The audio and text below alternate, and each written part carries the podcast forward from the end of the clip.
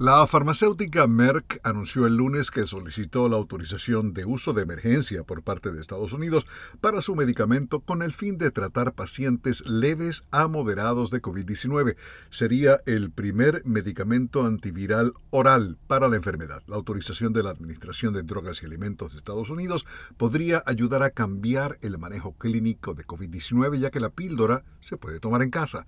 Según datos publicados a principios de octubre, el tratamiento llamado Molnupiravir redujo la tasa de hospitalización y muerte en un 50% en un ensayo de pacientes con enfermedades leves a moderadas que tenían al menos un factor de riesgo.